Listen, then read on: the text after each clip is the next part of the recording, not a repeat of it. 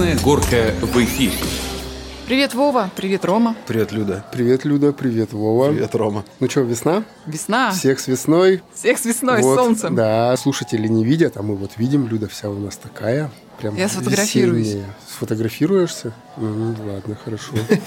По какому поводу мы сегодня собрались? Недавно всплыла тема, хочу с вами ее обсудить, потому что я думаю, что и нам полезно, и слушателям полезно. О чем наш подкаст? Потому что задают вопросы, и как-то так вот вроде сразу и не ответишь. О чем? Естественно, мы берем какие-то актуальные темы, да, которые сегодня стоят как-то остро, да, и пытаемся на них поговорить, послушать каких-то специалистов. да? Ну вот смотрите, Да. темы, да, я просто озвучу, чтобы напомнить. Да. Может быть, кто-то не слушал, да, ну вот вернется у нас там на ссылочки, нажмет, и все будет. То есть, смотрите, темы у нас были. Волонтеры, миграция молодежи, урбанистика в малых городах, мусорная реформа, будущее высшего образования, футбол. Абсолютно разные направления, абсолютно разные темы. Ну, за жизнь, за паровозы. То есть, наверное, нет такого человека, который интересовался бы ну, только одной или двумя темами. Вообще вот в жизни, да? Сейчас об этом говорят. Урбанистика. Весь твиттер гудит по этому поводу. Идут мемы, что только там нет. Очень актуальная тема. Ну, не зря же мы выбрали вот эту вот форму кафе, да? Мы разные люди, да, вот мы встречаемся, и у нас есть какое-то мнение на происходящее событие, да? Конечно. Хайп и все остальное. Хайп, да, и то есть и мусорный хайп. Вот э, недавно вышел у нас подкаст по поводу нашей безопасности в сети, да.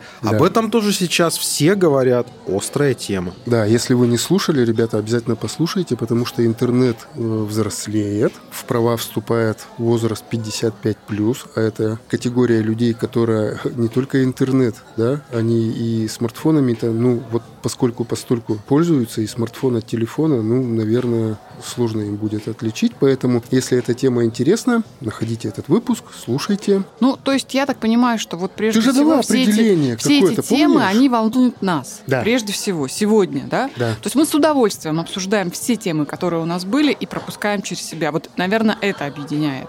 Да, и мы не диванные аналитики. Мы То не есть мы- стремимся мы давать слушаем, какие-то мы свои слушаем. мысли, да. Мы выражаем свое мнение, да, вот свои Ну, мы делимся позиции. своим определенным опытом. Вот когда мы говорим о том, что мы пропускаем через себя, Да. да, нам есть что сказать, потому что, в принципе, нас всех это касается. Да? У нас есть мнение какое-то, поэтому мы можем спокойно об этом говорить. Ну, у нас и цели нет, да, вот показать себя вот прям тем разбирающимся в этом вопросе. Нет, мы поднимаем тему, мы ее обсуждаем, и слушателю даем возможность понять, разобраться, да, и вот Прогуглить. прогуглить, да, и быть в теме. Знаете, нам что не хватает? Нам очень не хватает голосов наших подписчиков. И вот я предлагаю некий новый формат такой внедрить в наш подкаст, уважаемые наши слушатели. То есть, если вы хотите что-то спросить, у вас есть возможность э, записать аудио вопрос. То есть, где это можно сделать, Ром? Во ВКонтакте, в сообщениях, есть, группы. не в комментариях, именно вот в сообщениях. Да, да, да, да, в сообщениях. Зачем? Ну, то есть человек может, хочет вот той же самой приватности, да, он не хочет э, выставляться на показ. Это можно сделать в группе нашей ВК, в В сообщениях. Инстаграме. В Инстаграме, да, вместо печатного, да. в вы- директ можно, да, там в зайти директ можно и писать, как личное да, да, да, сообщение да, да. аудио оставить. Да, Да, единственная просьба, чтобы не превышало 20-25 секунд, ну, чтобы это было комфортно и размещать и слушать. Вопросы к нам, я так Вопросы понимаю. к нам, да, Мы к нам. постараемся на самые интересные, самые, которые нам понравятся вопросы, мы обязательно ответим. да. То есть вы прозвучите, и ответ прозвучит у нас А в если не сможем, и вдруг этот вопрос будет под тему, да, Вов, то мы з- предоставляется прекрасный случай задать вопрос вот нашему гостю по теме и получить, ну, более квалифицированный, что ли, вопрос, да? Ну что, Как-то мы бодренько, потому Да. что весна, солнце, Да, да, как давайте капель, к теме, да? к сегодняшней уже ближе. Кафе «Красная горка». Вот сегодня я предлагаю поговорить о такой теме. Опять же, да, весна, желание, много чего-то хочется, много куда-то поехать, купить, а все это наши денежки, да. То есть понятно, что нужно иметь какие-то средства, чтобы осуществлять какие-то свои желания. Поэтому вот предлагаю так повернуться, вернее, к финансовой составляющей наших желаний, поговорить о кредитах и о микрозаймах. Почему? Потому что есть у нас история, которой поделился с нами наш один подписчик. Сегодня мы эту историю постараемся рассказать и, как говорится, от частного уйти к общему, потому что я думаю, что тема очень многих волнует. Я бы сказал, да, это главная тема на Да. сегодняшний день, потому что с деньгами связано практически все в нашей жизни. Да, и вот начнем с того, что в момент, когда отсутствует стабильность, ну, в любой стране, без разницы, мы сейчас не берем там вот Россию там или что-то, да, когда отсутствует стабильность, то появляются разные формы мошенничества. Микрозаймы мы к мошенничеству отнести не можем, потому что не знаем и не Не, разбираемся. ну есть абсолютно, да, ведь легальные, очень приличные организации, Да. которые честно поступают со своими клиентами, Да.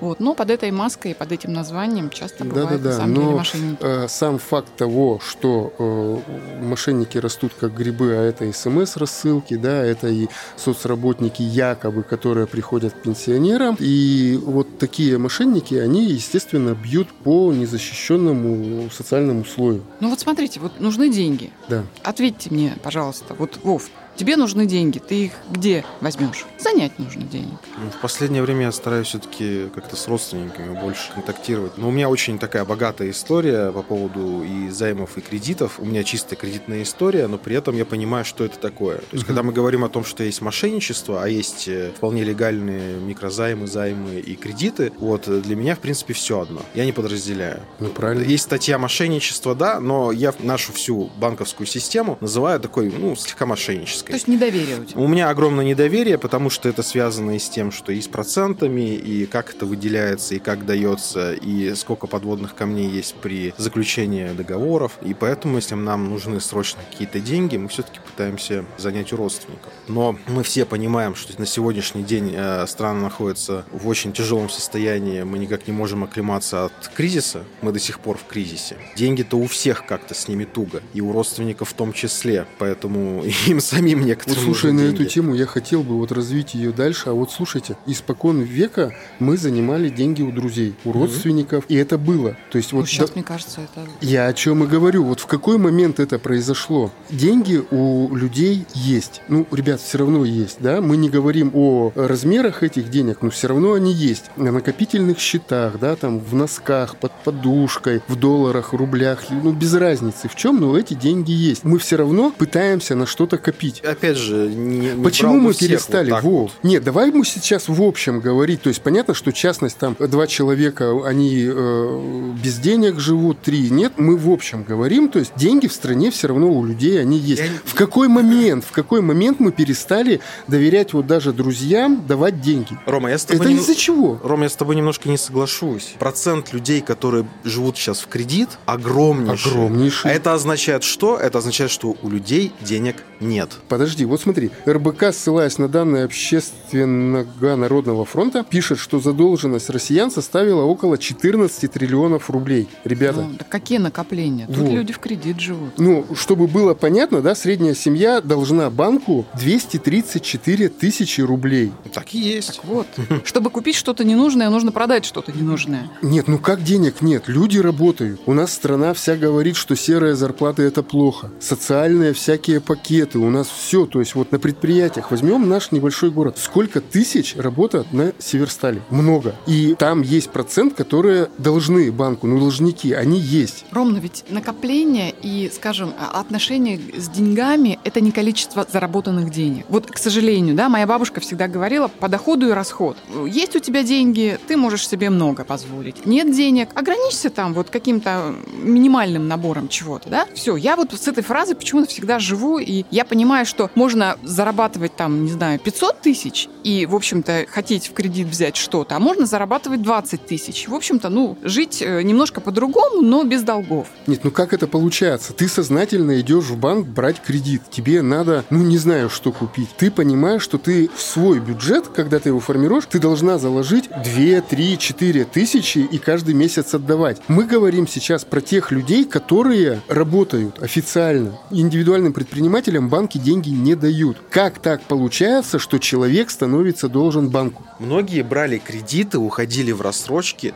до кризиса. Когда у нас был расцвет экономики, такой, ну, всплеск. Мы все могли себе чего-то там позволять. И многие уходили в кредиты, в рассрочки, покупали жилье, опять же, там какие-то ипотеки, еще чего-то, да. Потом кризис бахнул, доллар пошел вверх, люди оказались в других условиях, они стали жить на другие деньги, а выплачивать кредиты нужны. И вот начинается цепочка. Тебе нужно выплачивать кредиты, все подорожало, тебе нужно как-то жить. При этом зарплаты не растут. Ну, там бюджетникам что-то повышают, да, но бюджетников у нас мало. И что дальше получается? Дальше получается так. Люди перекредитовываются. Перекредитовываются. То есть они идут уже в другой банк, берут на других условиях кредит, но там навешивают другие проценты. И ты после этого постоянно находишься в кредитной истории. Ты постоянно куда-то что-то выплачиваешь. Получается вот ситуация. Микрозаймы, вот эти палаточки, вот эти офисы, маленькие быстрые деньги всякие и все остальное, да, это реакция на происходящее. Ну, я так понимаю. Это, во-первых, удобство. То есть ты э, не обязательно тебе идти в палатку в какую-то, да.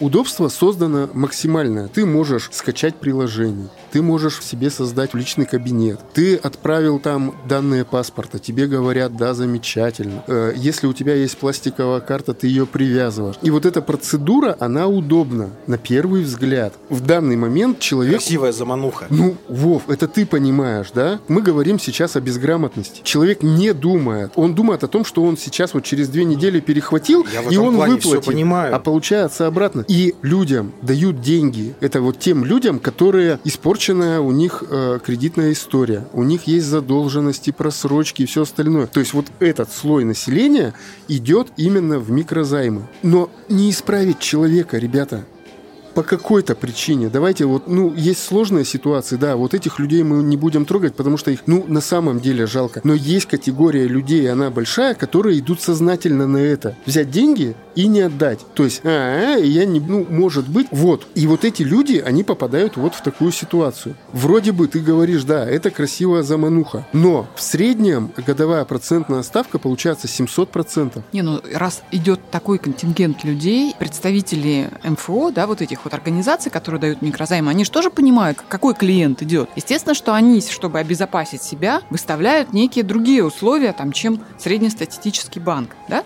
Да. То есть это высокий процент, это жесткие какие-то условия, это коллекторы и Мгм. так далее. Они же тоже зарабатывают, они не занимаются благотворительностью. А если они понимают, что процентов там, ну, скажем, 60-70 это идут люди, у которых э, есть просрочки и, в общем-то, не очень-то там хорошие отношения с банком, то, ребят, ну вот на таких условиях. Я говорю, что законодательно в любом случае э, люди, которые занимаются, это банки, это микрозаймы, это еще кто-то, они деньги свои в любом случае получат. Они выбьют из людей эти деньги. Через суды, через коллекторов, еще как-то они все равно все эти деньги получат. Ну а скажите, пожалуйста, а где у нас учат вести, скажем, семейный бюджет? Н- Нигде. Вот нигде. Хорошо, если родители, да, чему-то научили, а ведь, ну, часто бывает, что дети решают проблемы родителей подросшие, Мгм, да? да.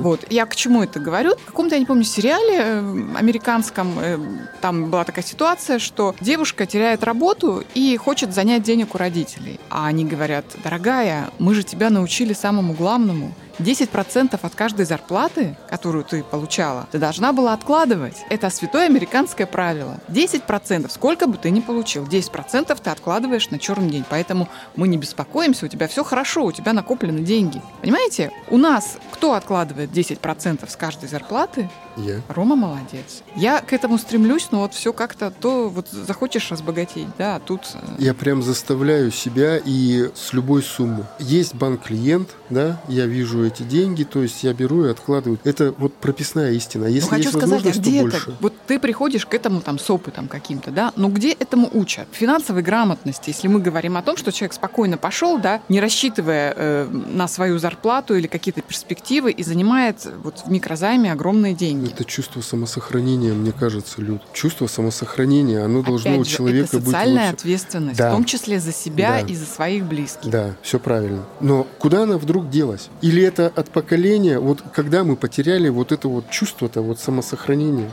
У нас есть рубрика «Пять дурацких вопросов», да, мы ее ввели, она забавная, она больше развлекательная такая, да, но у меня здесь выписаны 8 дурацких мнений россиян. Ипотечная квартира – его собственность. Отдых в кредит – это правильно. Смартфон в кредит – это нормально. При автокредите полная страховка и страховка жизни – неотъемлемый пункт. Любой контент можно использовать на халяву, потому что нет денег, а хочется сейчас. Долг можно не отдавать, потому что у моего знакомого их много денег. Э, Мне должны платить больше, я должен иметь выгоду больше, но продать что-то мне должны дешевле или со скидкой. Черная пятница и 11.11 это на самом деле скидки и нужно брать все.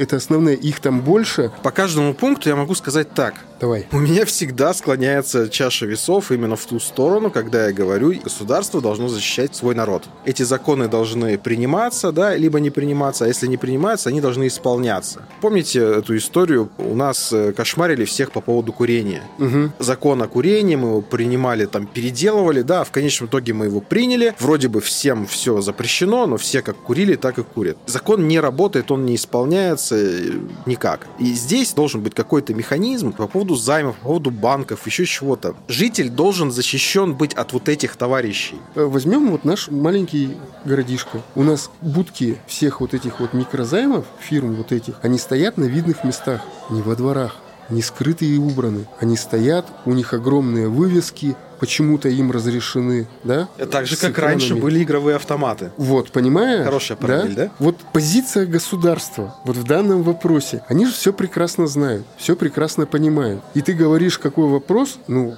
не выдавать лицензии. Ну, игровые автоматы же запретили. Да. То есть есть официальное запрещение, да. есть определенная борьба с этим, да? Давайте бороться с этим тоже. Потому что, ну как? Вы хотите загнать людей-то совсем в никуда, ну в гроб? Получается это так? Да, да и похоронить-то не на что будет потом. Потому что человек должен будет. Ну, вообще в этой ситуации, конечно, вот мне кажется, самые незащищенные – это пенсионеры. Естественно, Конечно. да. Потому что разобраться во всех нюансах и прочитать мелкий шрифт им очень сложно. Не всегда есть помощники, которые им Да, это да, подскажут да, и да. помогут. Люди наивные еще, люди того времени, да, когда, в общем-то, они надеялись всегда на государство и на какую-то помощь. А сейчас у нас история человека, зовут его Александр, Да. допустим, Да. который стал клиентом вот этой организации МФО микрозаймовой. И что из этого получилось? Кафе «Красная горка».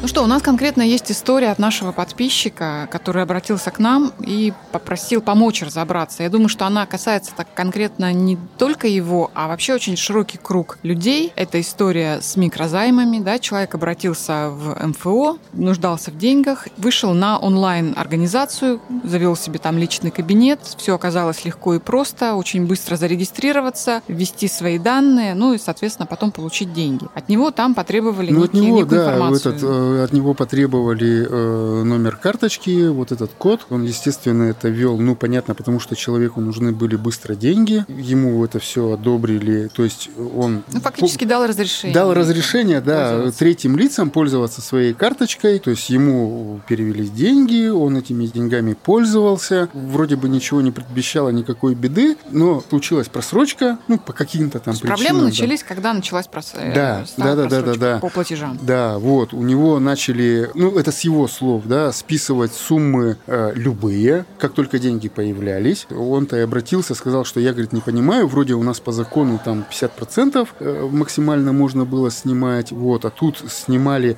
разными маленькими суммами. То есть как но- только деньги появлялись на карту, Да. поступали из каких-то Да. источников, они тут Да, же да, да, да, снимались да. вот это. Да, он привязал зарплатную карточку. Ну, естественно, человек перепугался, он побежал в банк. Э, В банке сказали, а что мы можем сделать? То есть у нас отображается, что вы онлайн покупаете одновременно в разных интернет-магазинах на маленькие суммы что-то, и у вас эти деньги списываются. То есть с вашего согласия. Вот, э, он такой, что, а почему вы это ну, позволили, почему вы так делаете? Он говорит, ну, там, товарищ, извините, э, вы же с третьей стороной сами заключили договор, сами отдали данные своей карты, и что вы с нас требуете? То есть, вот эта проблема, он э, как написал, что говорит, вот давайте разберемся, кто прав, кто виноват. Подкаст на самом деле он хороший, чтобы этой историей э, обезопасить, ну, может быть, других людей. Ну, как вот так вот. В общем, понятно, что здесь мы там сколько угодно можем говорить и свои мнения высказывать, но хотелось бы послушать юриста. Да. Поэтому сегодня мы пригласили юриста Елена Кириллова с опытом, в том числе работы в этой сфере. Мгм. Давайте вот э, разбираться. Да.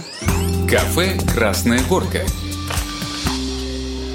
Лена, здравствуйте. Здравствуйте. Здравствуйте. Мы вас очень ждали, потому что нам очень нужно мнение юриста и ответы на некоторые вопросы, которые вот возникли у нас в процессе обсуждения этой ситуации. Давайте вот начнем, наверное, с некой такой теории, да, то есть мы сегодня много говорили про МФО, это микрофинансовые организации, то есть вот эта формулировка микрозайм, это вообще что, до какой суммы микрозайм? Считается микро? Понятие микро в данном случае тоже относительно. То есть для физических лиц по состоянию на сегодня, то есть в соответствии с действующим законом, это 1 миллион рублей. Хотя на самом деле э, микрофинансовые организации в большей своей части предоставляют займы намного меньше, то есть до 10-15, до 30-60 тысяч рублей а, и так далее. То Самый спрос вот на такие Да, на суммы. небольшие суммы они так и позиционируются микрофинансовыми организациями, как деньги до зарплаты. То есть э, небольшая сумма денег на срочные нужды. Хотя по закону это до 1 миллиона рублей для физических лиц. Для ИП и юридических лиц до 5 миллионов рублей. То есть они тоже могут занимать денежные средства в микрофинансовых организациях. А чем микрозаймы отличаются от кредита? А, На самом деле отличие здесь принципиальное. Прежде всего отличие э, связано с тем, кто предоставляет данный займ. То есть это займ, если э, совсем упрощать в том и в том случае. Хотя регулирование основное этого, э,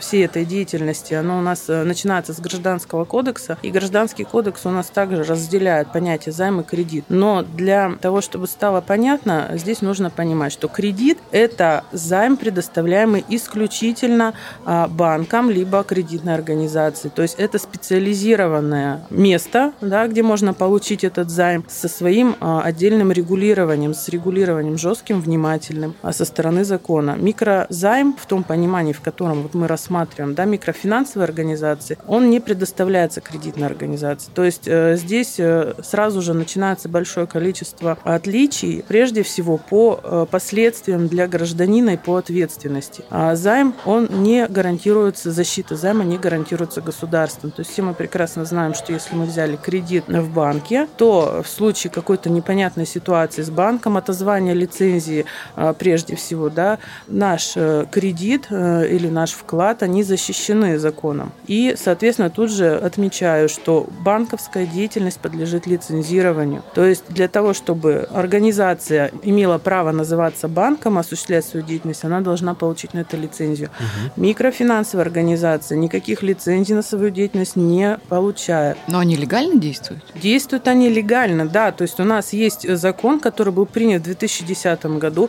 специальный закон номер 151 ФЗ, если вдруг кто-то хочет посмотреть, о микрофинансовой деятельности и микрофинансовых организациях. То есть эта деятельность напрямую предусмотрена и урегулированная законом. То есть нельзя говорить, что все микрофинансовые организации это мошенники, там нелегалы и так далее. Все зависит уже от конкретного подтекста, да, нюансов, которые э, эти организации в своей деятельности осуществляют. И получается, что микрофинансовая организация есть на самом деле только одно непосредственное прямое требование закона. Финансовая организация должна а, быть включена в реестр таких организаций.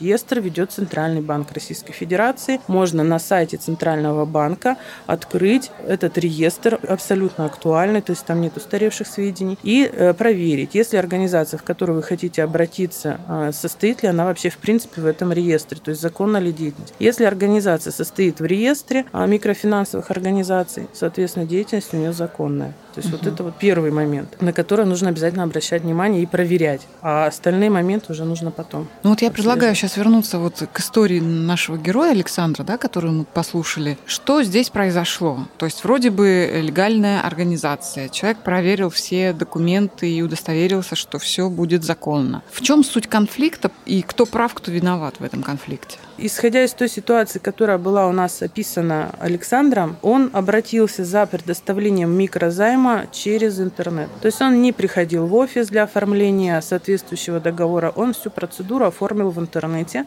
поскольку платформа данной организации позволила ему, собственно, не выходя из дома, получить займ. И здесь э, возникает э, вопрос, насколько же все-таки он внимательно ознакомился со всеми правилами, со всеми пунктами договора, которые он подписал, со всеми галочками, так называемыми, которые он поставил. То есть э, действующим законодательством, сразу же э, говорю, да, предусмотрены требования о том, что микрофинансовая организация должна э, размещать информацию и порядок предоставления займа. Это должно быть все видно, то есть это не должно быть скрыто от потенциального клиента. И гражданин, понятно, что он обязан ознакомиться, но не все, вот как в практике сталкивалась, внимательно изучают все вот подводные камни того займа, который хотят оформить. И, соответственно, я так понимаю, что проблема у гражданина возникла тогда, когда он просрочил выплату э, по своему займу, и микрофинансовая организация воспользовалась э, условиями договора, который был между ними заключен. Я так понимаю, что при оформлении займа, а тут обязательно было заключение договора, получается, что Александр фактически дал поручение банку, в котором у него был открыт счет, подтвержденный соответствующей картой. Он дал поручение банку на безакцептное списание денежных средств, э, которые направляются на погашение долга перед той самой микрофинансовой организацией. Лена, поясните, пожалуйста, безакцептное это что значит? Безакцептное списание, это если совсем упростить, э, это списание, на которое не требуется согласие гражданина в данном случае. То есть единожды при оформлении договора он соответствующую галочку в пункте а, соответствующем поставил, то есть дал это поручение, а микрофинансовая организация, воспользовавшись вот этим вот согласием, так называемым поручением, без желания гражданина, без его воли, денежные средства уже с его счета списывают. То есть микрофинансовая организация направляет в банк соответствующий запрос, а банк, поскольку было согласие гражданина, деньги списывает. И когда у него образовалась просрочка, только тогда, я так понимаю, да, с его слов, он только тогда и узнал о том, на что он, собственно, подписался. А, ну, здесь вопрос в том, что, опять же, насколько внимательно он почитал условия договора. Его не спрашивают и списывают. Он может немножко эту ситуацию исправить, а, забегая вперед, да, то есть... Э, да, вот что делать-то вот в данной ситуации, если вот такая ситуация случилась? Если случается ситуация, когда гражданин понимает, что у него без его э, согласия э, сразу оговорюсь, это абсолютно законно, когда безакцептно, то есть без угу. поручения на каждое конкретное списание деньги списываются, это законно. Но если гражданин э, не знал, либо забыл, что он дал такое поручение когда-то, либо не понимал сути вот этого поручения, но потом он все это осознал, он имеет право, в принципе, отозвать свое поручение. У нас в данном случае ведь право безакцептного списания не является предметом договора займа, не является его обязательным условием. И в данном случае есть свобода волеизъявления. То есть гражданин может сообщить банку, что он больше не согласен на такой метод списания и сообщить микрофинансовой организации. И они обязаны будут э, согласиться с да. этим? И, э, кроме того, э, я так понимаю, у него еще была претензия по поводу того, что его долг могут передать третьим лицам. Опять же, без каких-то дополнительных процедур, предусмотренных законом. То есть получается, что он на это тоже дал свое согласие при оформлении договора займа. Эту ситуацию он тоже может исправить, а направив, э, соответственно, свой отказ от данного положения договора в микрофинансовую организацию. И данный способ также будет уже нельзя применять микрофинансовой организации в данном случае. Получается, что микрофинансовая организация должна будет для взыскания задолженности уже э, использовать э, механизм обращения в суд, присуждения определенной задолженности, вступления в силу решения суда и дальше обращаться в службу судебных приставов. Ну, то есть, э, как ни крути, но долг все равно придется отдавать, рассчитываться. Это однозначно, да. Поскольку сам факт займа в микрофинансовой организации действие законное, то ставить вопрос о незаконности требований микрофинансовой организации вообще нельзя. Долг придется придется гасить. Здесь, конечно, немаловажным моментом является сумма долга, которую придется все-таки выплатить. И, э, опять же, большое значение имеет тот момент, когда был заключен договор займа. То есть законодательство у нас меняется. Изменения последние вступили в силу 28 января этого года, 19 Следующие изменения будут с 1 июля 2019 года. Эти изменения касаются уменьшения а, процентной ставки по займу в день. То есть сейчас это полтора процента в день, с 1 июля это будет 1 1% в день. И также они касаются максимальной суммы, которую микрофинансовая организация будет иметь право требовать. То есть сумма тоже уменьшается по закону. А были ли судебные прецеденты по таким делам? Вообще разбирательств судебных, э, связанных с микрофинансовыми организациями, с договорами займа, их достаточно большое количество. А что касается вот ситуации, которая сложилась у Александра, меньше на самом деле сейчас разбирательств, и прежде всего они касаются именно суммы, на которую которую имеет право претендовать микрофинансовая угу. организация. То есть судебная практика, она э, тоже не статична, она меняется. Суды так или иначе в большом количестве случаев уменьшают сумму, которую гражданин должен по итогу выплатить. Но э, есть э, большой очень такой пласт судебных разбирательств, большое количество, которые связаны немножко с другим видом деятельности микрофинансовых организаций. То есть микрофинансовые организации, они не только могут предоставлять деньги гражданину, например, например, угу. да, но они могут и привлекать денежные средства. Именно вот данный термин используется. То есть если в банке мы делаем вклад, то эта формулировка неприменима к микрофинансовым организациям, поскольку они не имеют права банковской деятельностью заниматься. И они называют это привлечением денежных средств. Грубо говоря, человек принес свои деньги в микрофинансовую организацию, которая пообещала какой-то процент за это. И вот как раз вот с этой ситуацией очень большое количество судебных разбирательств. И что касается Вологодской области, сейчас уже даже есть дела о мошенничестве со стороны микрофинансовых организаций.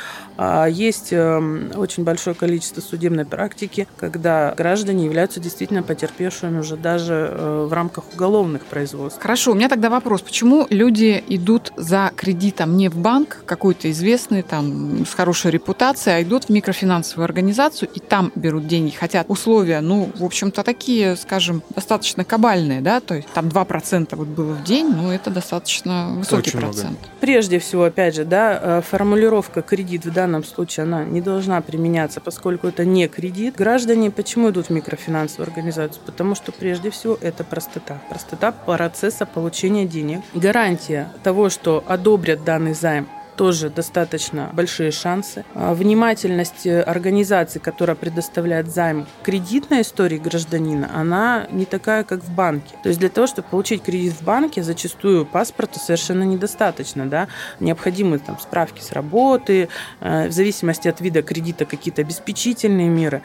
Что касается э, вот этой микрофинансовой организации, соответственно, таких подтверждений не нужно. И гражданин может получить займ буквально там за несколько минут, не выходя из дома, как в данном случае опять же произошло. То есть это простота, удобство, быстрота, отсутствие необходимости каких-то дополнительных действий, дополнительных документов. То есть это прежде всего гражданам удобно. Об остальных моментах зачастую люди не думают. Вот я и тоже хочу подумать. Вот мы сейчас говорим про галочки, которые клиент наставил везде, да? Мгм. Ну, за несколько минут разобраться вот в этих формулировках финансовых, ну, это нужно быть таким достаточно подкованным человеком, чтобы где нужно поставить, где нужно не поставить галочки, чтобы себя обезопасить. Лен, вот скажите, у нас народ насколько финансово грамотный, что он за несколько минут может вот решить свою судьбу там на ближайшие несколько лет? Я вам э, больше того хочу сказать, что даже если гражданин финансово действительно грамотный и юридически грамотный, а это тоже необходимо в данном случае, как вот в сложившейся ситуации, если гражданин не поставит все галочки, которые требуются онлайн формой заявки, ему просто не дадут этот займ. То есть получается, что от его мнения в какой-то мере не Мало что очень-то и зависит. Да. Ну, Это как и в банках. Ну, а это, фактически. а это разве не нарушение? Или это условия, по которым ты либо играешь, либо не Да, играешь? это условия, которые предоставляет та или иная организация. Если тебе не нравятся условия одной организации, ты имеешь право выбрать другую организацию. То есть это не останавливает клиента? Ну, судя по всему, нет. Но я единственное не понимаю, почему банки не дают все-таки такие же кредиты малых сумм, да, не занимаются практически тем же самым. Мне вот этого непонятно. А почему банкам этим не заниматься? Почему нужно куча документов, опять же, если все равно организация из должника выбьет эти деньги в любом случае? Опять же, прежде всего нужно понимать, что все э, организации у нас и банки, и микрофинансовые организации, это организации, целью которых является извлечение прибыли.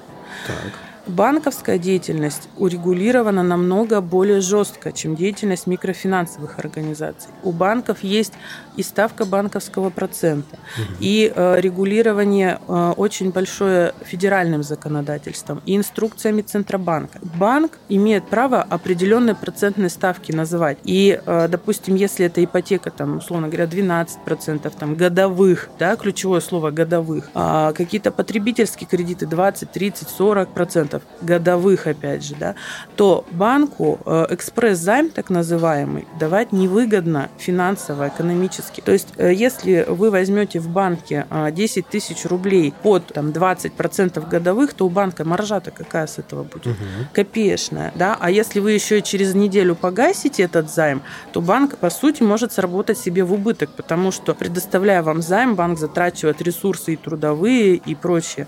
А микрофинансовые организации, они как раз специализируются на предоставлении небольших сумм на небольшой период времени. Соответственно, для того, чтобы получать прибыль, у них установлены вот эти вот огромные проценты. Цель и в том, и в другом случае у банка, и микрофинансовой организации – это извлечение прибыли. Вопрос в способе. Банк дает долгосрочные кредиты. Они для банков наиболее приятны. Там, ипотека на 20 лет, там, еще кредит на 5 лет. То есть банк понимает, что за это время он заработает ту сумму, на которую он вправе с точки зрения закона рассчитывать. А, соответственно, банки, э, если гражданин злоупотребляет э, банковскими кредитами, э, тут смысла нет, наверное, скрывать, да, если человек взял кредит на 200 тысяч рублей сроком на 3 года, но через месяц этот кредит погасил, сделал снова то же самое еще раз и еще раз, то банки просто отказывают в предоставлении кредитов, потому что банк в убыток работать себе не будет. Ну а почему тогда не воспользоваться кредитными картами, которые сейчас направо-налево да, раздают банки, где есть этот вот беспроцентный период 50 э, дней, что достаточно. Ну, если вы говорите, да, о том, что берут там, 10, 10 да. там, 60 тысяч, то, ну, вот как раз, наверное, в сумму кредитной карточки такой стандартной это укладывается. Ну, вот в данном случае совершенно э, верное замечание. А, достаточно удобный способ э, на небольшой период времени воспользоваться денежными средствами. Не все банки тоже раздают свои карты. То есть тут немножко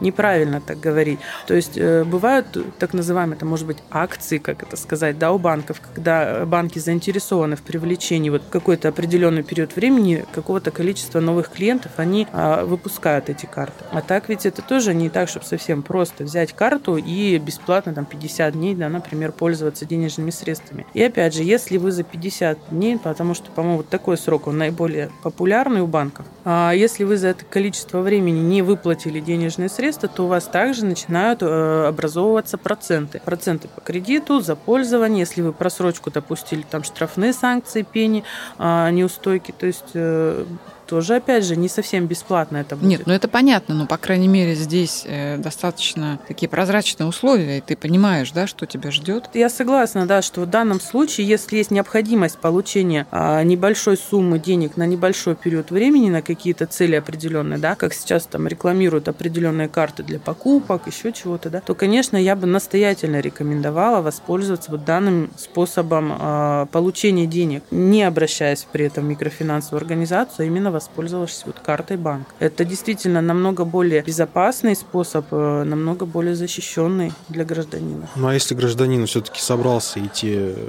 в МФО, да, то есть какие вот рекомендации, советы можете дать э, таким людям, на что обратить внимание, может быть, проверить какие вопросы задать? А если э, вообще предполагается возможность задать вопросы, да, поскольку мы, вот мы рассматриваем случай, видим, что гражданин, не выходя из дома, оформил угу. займ, то есть тут возможность вопросов, она путем звонка на горячую линию, например, возможно была, кстати, тоже, да.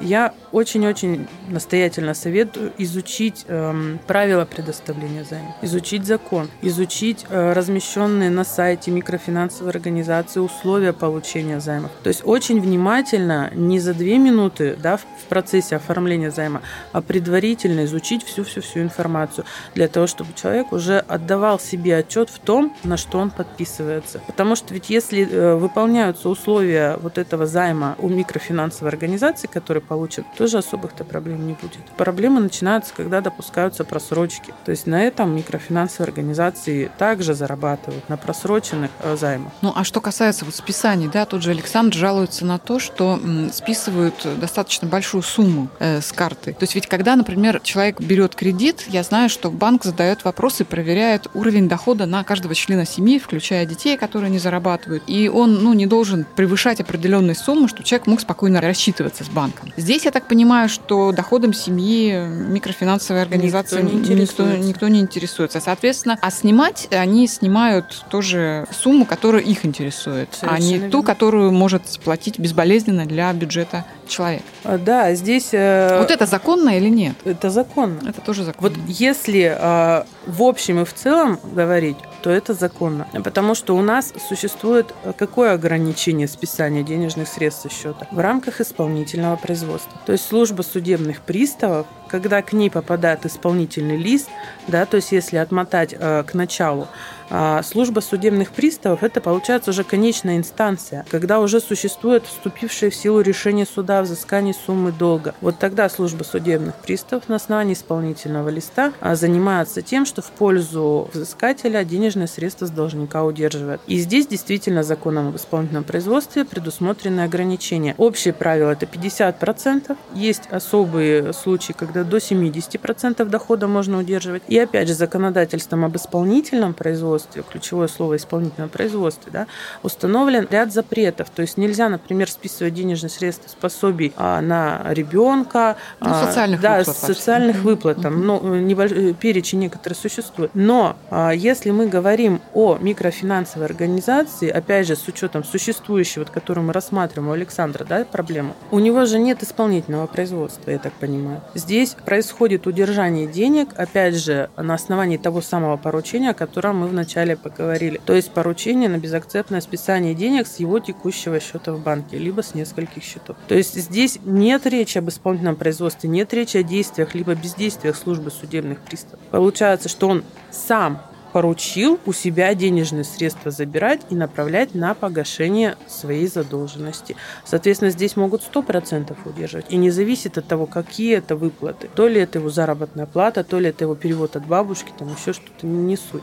То есть здесь ограничений нет. Вот если мы будем говорить об исполнительном производстве на основании состоявшегося решения суда, тогда да.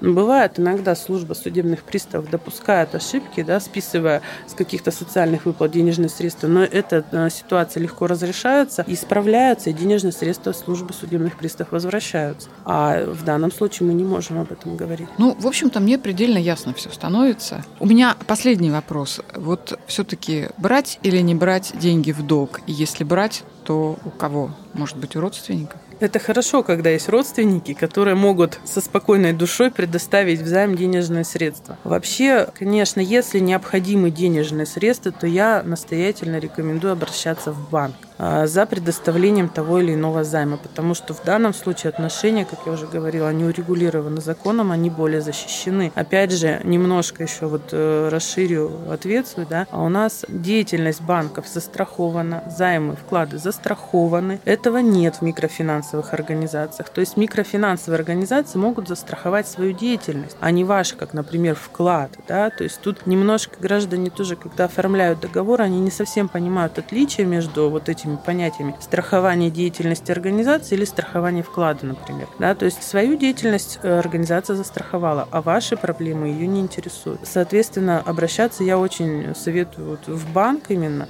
если уж действительно возникла потребность в деньгах. Но есть один такой момент, который, возможно, тоже будет кому-то интересен. В микрофинансовую организацию можно обратиться в том случае, если вы хотите поправить свою кредитную историю. То есть это такой а, лайфхак, если у гражданина не очень хорошая кредитная история, а где-то он просрочил выплату по кредиту в банке и так далее, то обращение в микрофинансовую организацию, оно, как мы уже говорили, а, проще за займом. То есть в основном это одобряемые займы. И если вы берете а, в микрофинансовой организации займ, его надлежаще выплачиваете без просрочек, без проблем и так далее. Спустя, допустим, там три месяца, полгода еще раз берете займ, тоже его выплачиваете. Причем здесь стоит обратить внимание, что не до досрочно, а именно вот в соответствии с условиями вашего договора, то есть как надежный плательщик. И э, спустя, допустим, там, три приема, условно говоря, ваша кредитная история, она улучшится. То есть взаимоотношения с МФО, они видят потом банки, эти взаимоотношения? Да, а здесь ситуация какая? А, бюро кредитных историй, так называемых, их у нас в стране ну, большое достаточно количество, не один десяток. Но есть эм, четыре таких вот основных бюро кредитных историй, где в основном все сведения содержатся. И э, микрофинансовые организации по закону обязаны передавать информацию о своих заемщиках, о предоставленных займах в это бюро кредитных историй. То есть если в банке вы как-то подпортили свою кредитную историю, то надлежащим исполнением договора займа с микрофинансовой организацией вы эту историю свою можете улучшить. Сколько надо взять займов в МФО, чтобы потом банк сказал, ну ладно, хорошо. А здесь все будет зависеть непосредственно от вашей кредитной истории. То есть э, ситуации бывают разные, так называемая процентовка или баллы. Критический показатель это 600-650 баллов вашей кредитной истории. Соответственно, гражданин сам может отслеживать, Э, ему нужно просто свой номер узнать в банке. И сам может в бюро кредитных историй найти информацию о себе и отслеживать уже, как меняется его кредитная история. Кафе «Красная горка».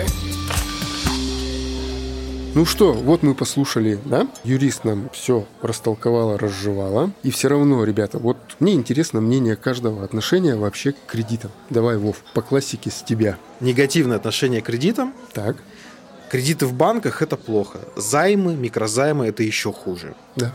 Но, опять же, народ поставлен в такие условия, что идет отторжение от банковских нюансов, да, потому что все уже понимают, что такое годовые проценты и т.д. и т.п. Поэтому, возможно, они, они ищут какую-то помощь уже на стороне в этих микрозаймах. Вот. Но я отношусь к этому негативно. Ну, я отношусь тоже негативно. Я вообще считаю, что кредит – это крайняя мера, и кредит э, серьезный, большой на что-либо, да, но это должно быть взвешено, оценено, и приниматься должно решение в семье. Я, ребята, за то, чтобы грамотно распоряжаться бюджетом семьи вот прям с ручкой, с листочком, с разными приложениями, но вести бюджет, исходя из реальности. Есть у тебя доход семьи, ты знаешь сколько, иди-ка его распределять. Не хватает тебе на отпуск, значит, ты не едешь в отпуск, плохо поработал, или есть другие цели. Определяешь первостепенно, то есть вот как вот 10%, там 15-20, ты должен и обязан откладывать на ребенка. Сейчас с мобильными устройствами это все доступно, и банки предлагают, ну, кучу разных вариантов. Тебе привязывают даже счет, и ты между своими счетами переводишь эти деньги. Ты все прекрасно э, видишь. А я за то, чтобы исключить из своей головы халяву. Это структура твоего поведения и твоего бюджета. Нет денег, привяжите к жопе веник, говорят, да, наметете, приносите. Все. И относиться к этому надо именно так к себе. Если у тебя нет денег, ты не идешь в кино не качаешь с интернета. Если у тебя не хватает денег, ты бросаешь курить или меньше куришь. Не пьешь пиво, не покупаешь себе бутылку вина, ну потому что мы с женой работали, почему мы не можем выпить? А эти деньги ты откладываешь на что-то другое. Ты должен с полной ответственностью подходить к своим деньгам. Все. Не хватает денег на отпуск, значит, ты ищешь вторую работу. Ты ищешь другую работу. Ты меняешь город, ты меняешь страну, но зарабатываешь... из зоны собственного комфорта, на самом деле. Ты зарабатываешь сам и сам тратишь свои деньги. Вот моя четкая позиция. Люда? Ну, я лишний раз убеждаюсь, какая мудрая была женщина моя бабушка, которая говорила по доходу и расход. Да. В общем-то, об этом мы сейчас и поговорили. Можешь не брать в долг, не бери. Но если ты взял в долг, то будь готов к тому, что тебе придется отдавать, иначе будут проблемы гораздо сложнее и страшнее. Да. Поэтому будьте финансово грамотны, учите финансовой грамотности своих детей, своих родителей, ну и всем хорошей зарплаты. Да, а мы напоминаем, чтобы вы на нас подписывались, ставили нам лайки, были активными, писали комментарии. Э, не забывайте про нашу новую рубрику. Мы ждем ваши аудио-вопросы, да. о чем мы да, говорили в самом начале. Повторите, в, лич, в личных раз. сообщениях в группе Во ВКонтакте, ВКонтакте и на страничке Инстаграма. Да. да. То есть в директ или в личные сообщения не больше 20-25 секунд. Самое интересное прозвучат, ответим, пообщаемся, познакомимся. Нажимайте микрофончик, надиктовывайте свой вопрос. Друзья, спасибо вам, что вы были с нами. Берегите себя. Всего вам хорошего. Пока-пока. Счастливо. Кафе «Красная горка».